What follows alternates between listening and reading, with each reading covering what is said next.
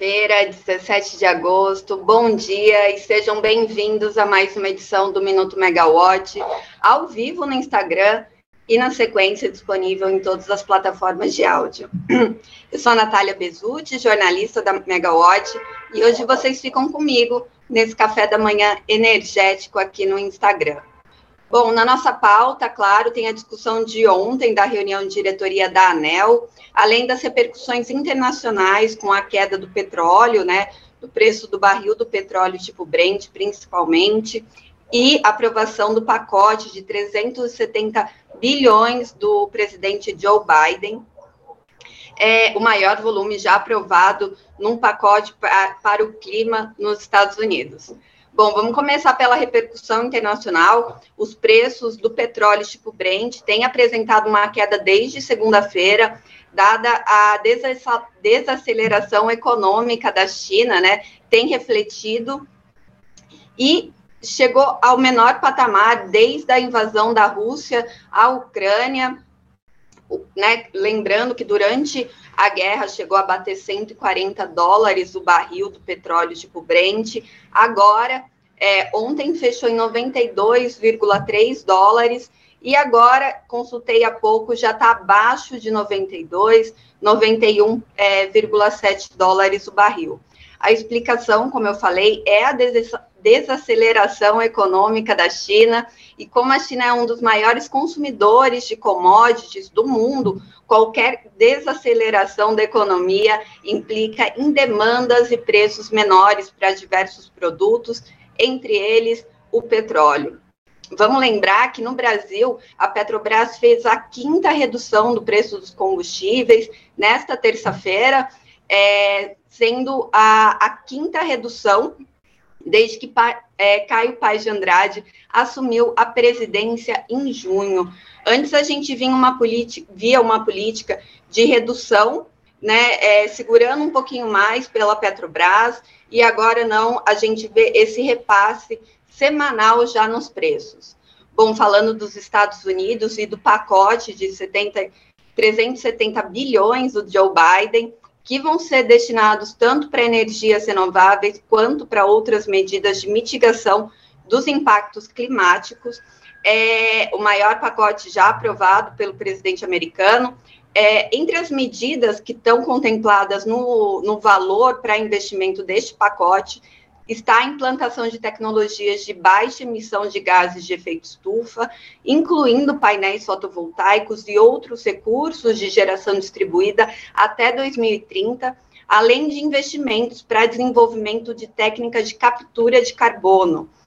Com a reforma, os americanos também vão ter direito a um subsídio é, em créditos fiscais, tanto para compra de carros elétricos, quanto para a instalação de painéis fotovoltaicos que pode ser subsidiado em até 30%. Créditos tributários também vão ser oferecidos para a indústria, aquelas mais poluentes, né, nos Estados Unidos, para ajudá-las na transição energética. Bom, aqui no Brasil, é, ontem a ANEL teve uma pauta um pouquinho mais curta, né? Foram dos cinco itens, dois foram retirados de pauta, e é, entre eles, o pedido que foi, é, entre os processos que foram retirados de pauta, estava o pedido de excludente é, de responsabilidade da é, Âmbar Energia por atraso no cronograma de implantação das quatro termoelétricas, né? A ANEL aprovou a, sub, a substituição das quatro termoelétricas licitadas no PCS, no leilão emergencial de outubro do ano passado, é mais condicionada à construção das quatro usinas, né? Então, até teve, saiu é, um relatório de fiscalização da ANEL mostrando que as quatro usinas na semana passada não estavam finalizadas. Então, a Âmbar entrou com esse pedido de excludente e também para que ela não pagasse as multas seriam cobradas pela Câmara de Comercialização de Energia Elétrica. O processo que estava sob relatoria do Ricardo Lavorato Chile, do diretor da ANEL, foi retirado de pauta, não houve explicação para isso. É, além disso, estava na pauta da ANEL também a deliberação do edital dos leilões A-5 e A-6, mas o A-6 foi cancelado pelo Ministério de Minas e Energia na noite de segunda-feira. Então, a ANEL aprovou apenas o edital do leilão A-5. No entanto, logo no início da reunião, o procurador-geral informou que na noite de segunda-feira a AB Solar havia é, ingressado com uma ação é, civil pública para que o leilão A-6 só fosse realizado se houvesse a inclusão da fonte solar no leilão, né? A AB Solar alegou ali na ação que os preços da energia solar nos últimos leilões, no A-4 e no A-6 de, de 2019, foram os menores preços, né? Da, a fonte foi a mais competitiva e que, assim, atrapalharia o processo de competição do leilão A-6. A gente falou com a B Solar, que disse que estava esperando um ato formal do Ministério é, de Minas e Energia para seguir ou não com a ação. De qualquer forma, a ANEL seguiu com a aprovação do edital A-5, ele foi aprovado, e a grande discussão ficou para os empreendedores, né, que até durante o período de consulta pública questionaram a ANEL se uma mudança de ponto de conexão influenciaria nos descontos do fio, né, aqueles 50% de TUJ e TUXE, é, de quem protocolou o, o pedido de requerimento de outorga até 2 de março. A ANEL entendeu que sim. Então, é, empreendedores que protocolaram uma outorga na, na, na ANEL e para cadastramento do leilão A-5 fizeram alguma mudança né, da solicitação original, podem não ter direito ao desconto de é, ao desconto no fio se forem os vencedores. Claro que existe toda uma completude né, de regras para que esse desconto seja aplicado. Então, vale lembrar que as usinas têm que ter protocolado pedido de requerimento de outorga até 2 de março deste ano. Depois, elas têm que é, disponibilizarem a usina para operação comercial dentro de quatro anos. E aí sim a ANEL pode avaliar ou não se, a, se alguma mudança de outorga é, era uma necessidade ou um, uma mudança apenas é, para benefício do empreendedor, né? Se ele mudou ali o, o pedido por uma razão é, específica da empresa e não por uma necessidade técnica realmente. É, esse ponto consta, é, teve até uma discussão se isso deveria ou não estar escrito no edital. É, depois de mu muita consulta e muito debate, os diretores entenderam que sim, então acabou entrando no edital também. É, além disso, uma outra inovação do edital é que é, os aportes de garantia para o leilão, tanto é, garantia para participação quanto a garantia de fiel cumprimento, vão ter como beneficiários a ANEL, né? A ANEL vai ser a beneficiária desse aporte, não mais a CCE, porque assim, caso exista aplicação de alguma penalidade, alguma multa, é, para o empreendedor, a ANEL consegue repassar esse valor, né? Capturar.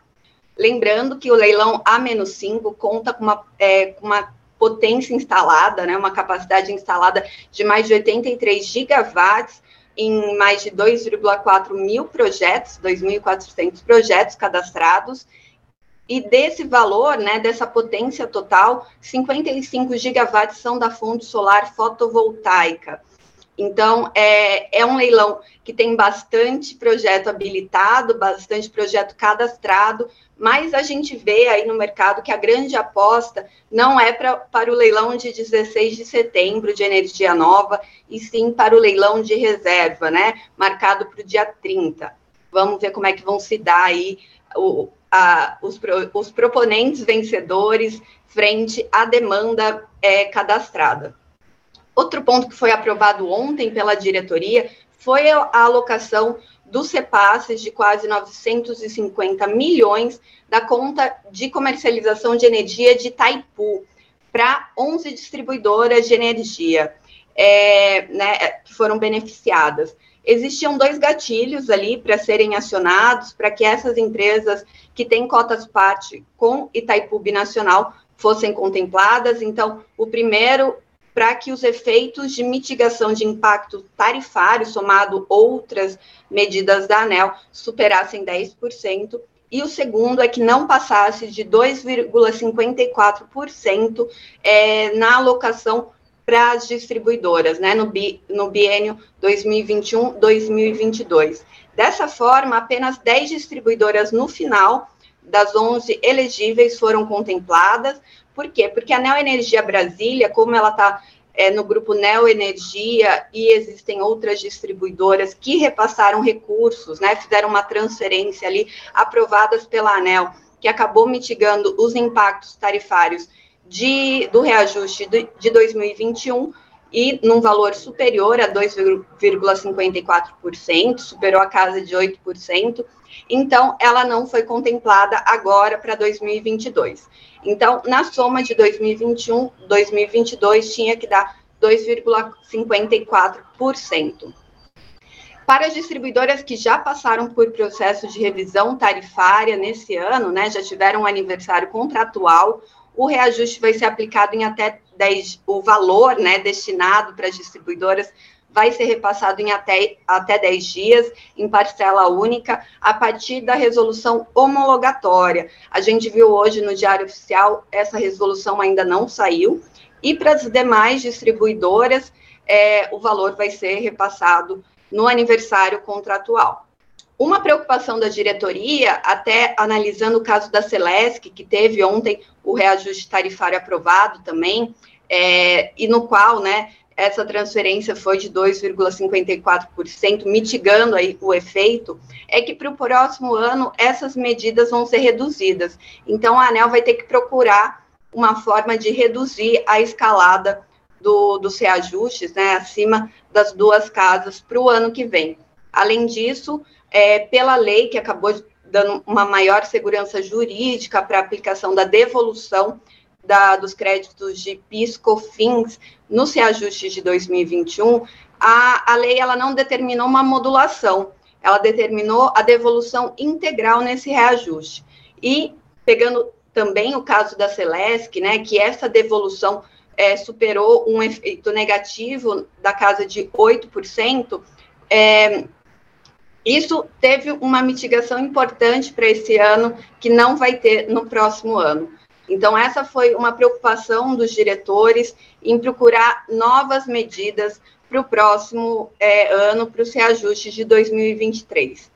Bom, aqui na Megawatt a gente não tem agenda de eventos para hoje. Amanhã tem Mega Webinar, aquela parceria da Megawatt com a PSR, abordando aí os impactos é, dos efeitos né, da, do gás natural e petróleo na Europa e como isso pode ser traduzido para o Brasil também. Na agenda do ministro de Minas e Energia, Adolfo Saxida, ainda não há compromissos oficiais, então a gente, com esse início né, de calendário eleitoral aí de campanha, a gente também espera ter um, um respiro aqui na cobertura do setor. Vamos ver como é que também isso vai se dar nas campanhas, né? Petrobras, desestatização, tarifas, subsídios.